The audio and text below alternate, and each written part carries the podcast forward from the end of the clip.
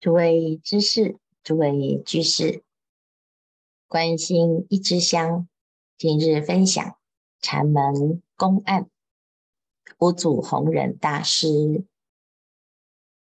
曾经说过：“见性之人，轮刀上阵，以得见之。”意思就是明心见性。视自本心，见自本性之人，怎样叫做见到呢？能够动、静、闲、忙都不离本性，而不是在蒲团上静中才能够明白，也不是。讲经说法，或者是读经看教，而在日常淡泊时、闲散时，能够明白自心；紧张时、打仗时，面对一切境界，都能够安然自在。这才是真的明心见性。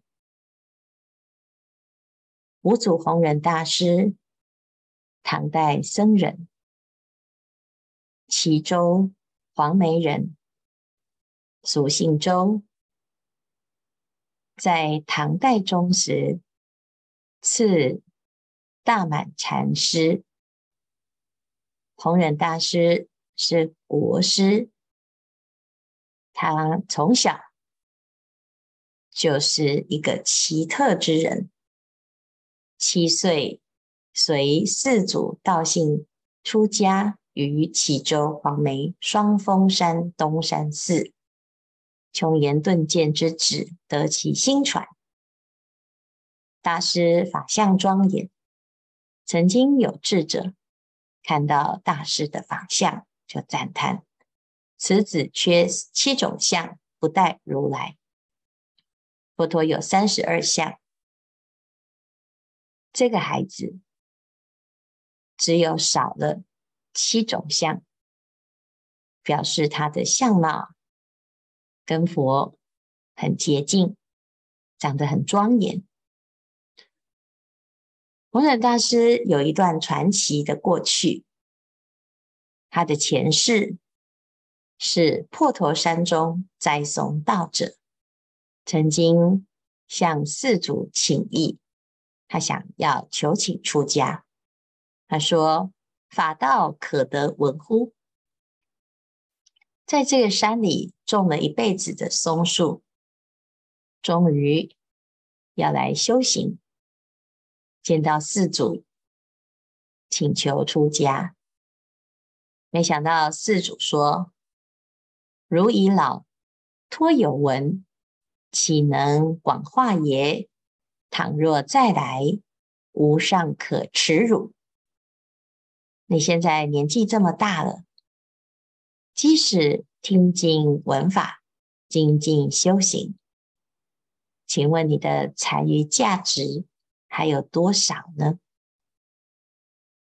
有些人以为呀、我先忙完。这一切的世间之事，老年再来出家修道，那最多呢就做到了自立，你可以安心终老，完成你的一生。但是在弘扬佛法的这一条路，是越早越好。四祖。告诉这个栽松道人，即使你现在已经修行了，你能够像我这样子四处行走吗？能够无碍无牵，广度众生吗？的确，不是佛门嫌弃老人，这个社会啊，主要要。支持社会运作者，就是青年壮年，老年呢，就是有所终，那这才是一个正常的家庭结构。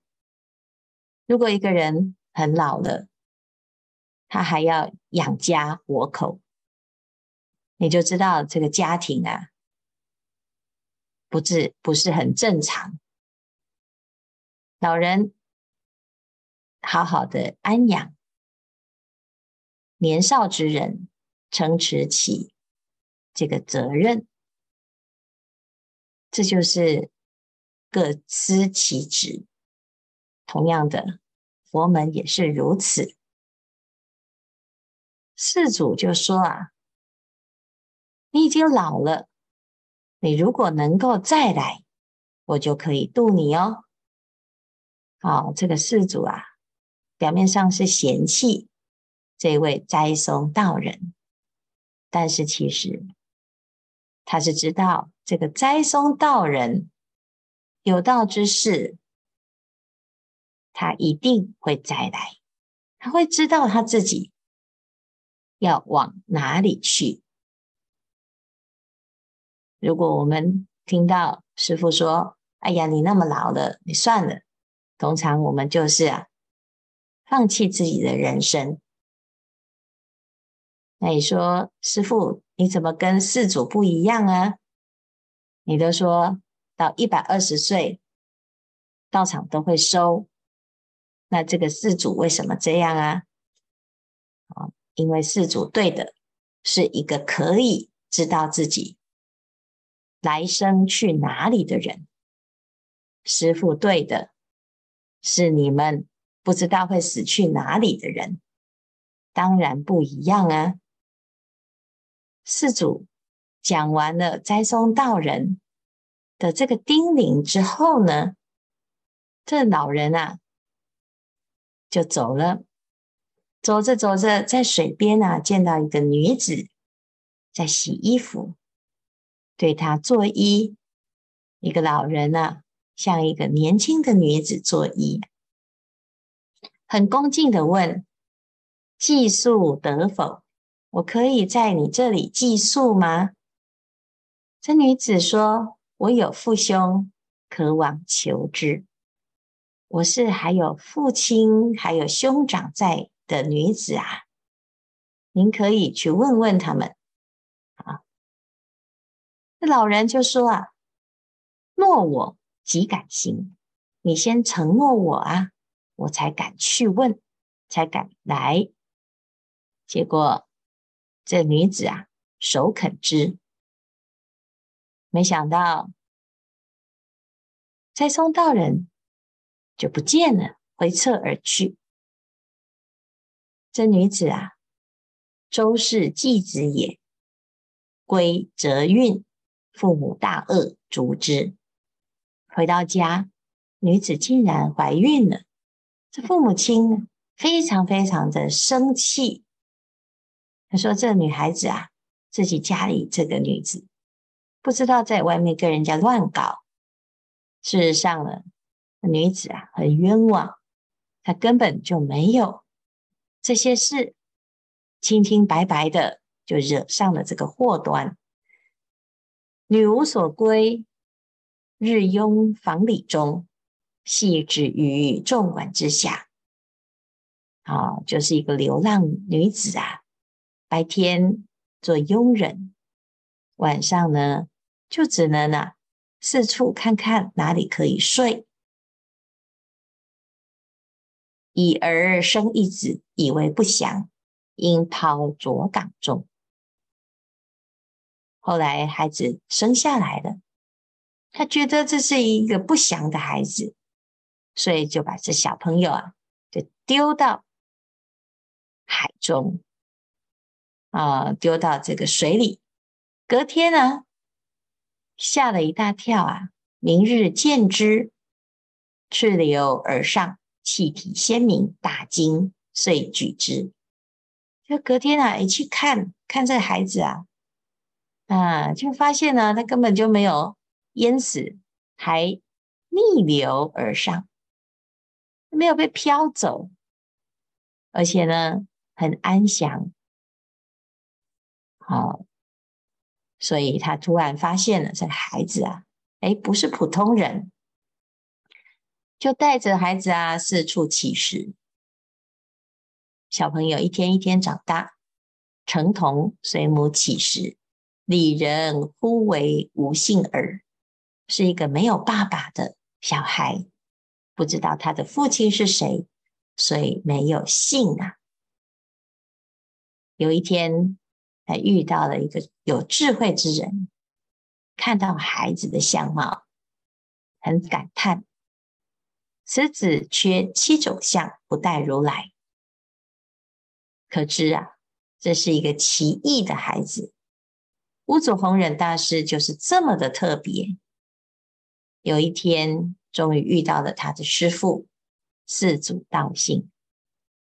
四祖道信一日往黄梅县路逢一小儿，就看到了这个小朋友。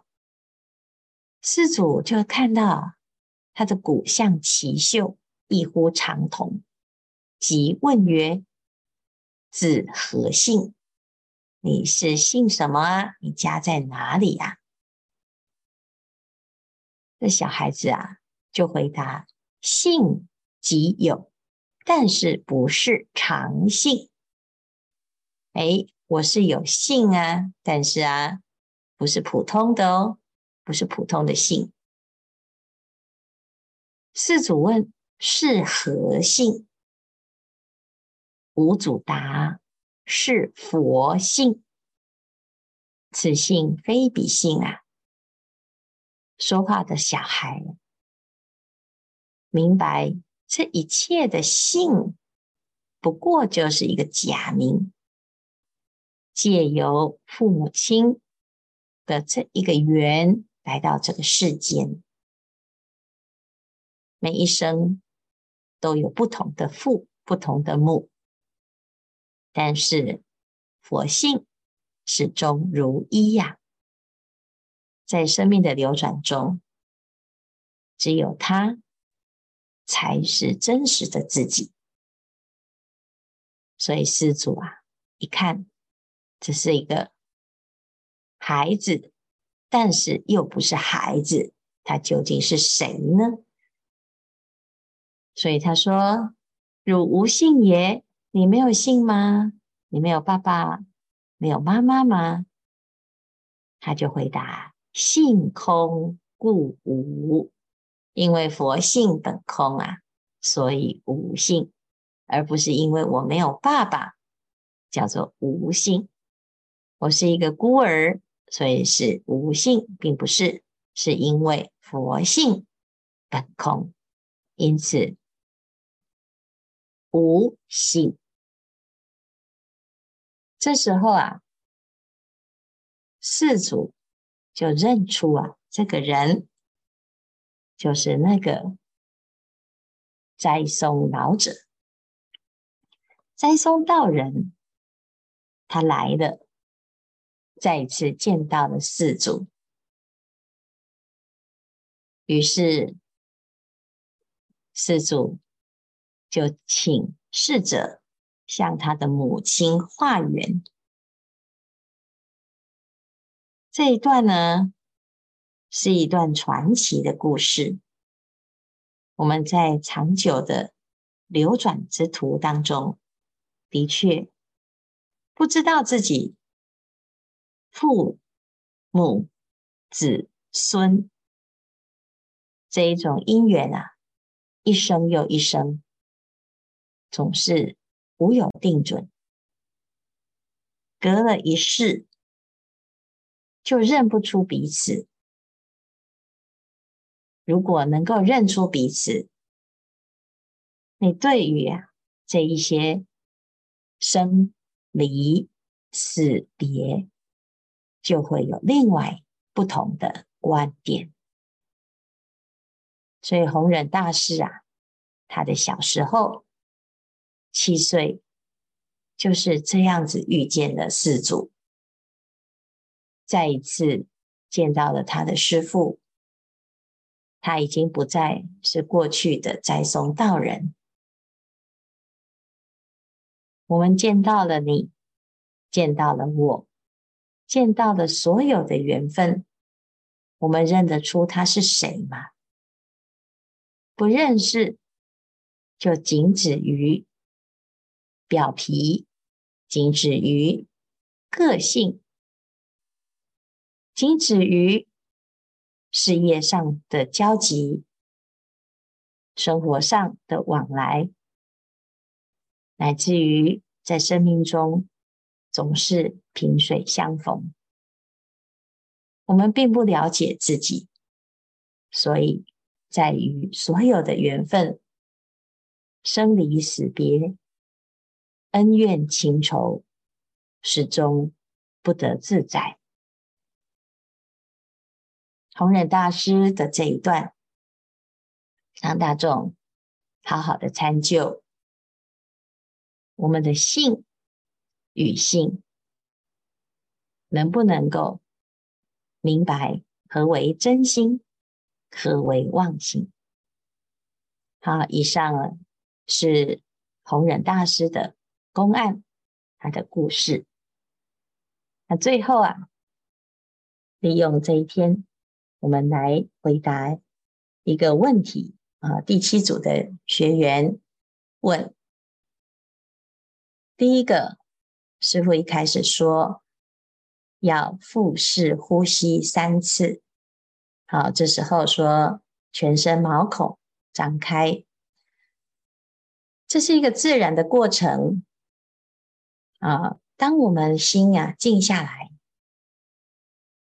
你慢慢的让自己的呼吸。是又长又细，放松，自然而然，你的呼吸就会进入似有若无的状态，好像你这个全身在放松的时候，其实毛孔就在呼吸。那甚至于有时候比较敏感。你就会发现，嗯，这个身上好像有电流窜过啊，这是一个感受，这是一个灵敏的知觉，好，知道了，慢慢的，你的身心都静下来了，全身放松。那平常就有这种感受，只是平常。你的心没有专注在这里，啊，所以这是第一。那第二呢？那就问了啊，参话头一开始是提念、照念、参，提念，提提什么呢？提其实是提起一个注意力。我们要参念佛是谁？所以一开始啊，先提一句佛号，念阿弥陀佛，阿弥陀佛，阿弥陀佛。这个阿弥陀佛的时候啊，是一个提提起念头。当阿这个字提起，阿是一个念，念一提，马上。照住，就注意提念的那一个啊，发出啊的那一个，那一个点啊，那一个心，那个起心动念之处，好，你的注意力啊，就是在两唇之间，因为那个地方发出声音，所以呢，哎，你提起念，马上照住，照住呢，就专注。在这个照照顾话筒，照就是专注，照顾了之后呢，你的心啊很安静，很专注，你可以继续保持，也可以提起一个移情，这个疑情呢，就是。谁？好，谁？谁是什么？不要想。谁在念佛，谁提起这个啊，就是问谁就好。这个疑并不是一个具体的问题，也不用套用。谁在吃饭？谁在走路？谁在发心？谁在发呆？都不用，就是一个谁。谁是一个疑？慢慢的呢，我们的这个疑呀，会存在在随时随地。人在哪里，疑就在哪里。你一直在这个疑的当中啊，叫做移情。你说那答案是什么呢？你继续参，有一天就会明白。时间不多，大众精进用功，狂心顿歇，歇即菩提。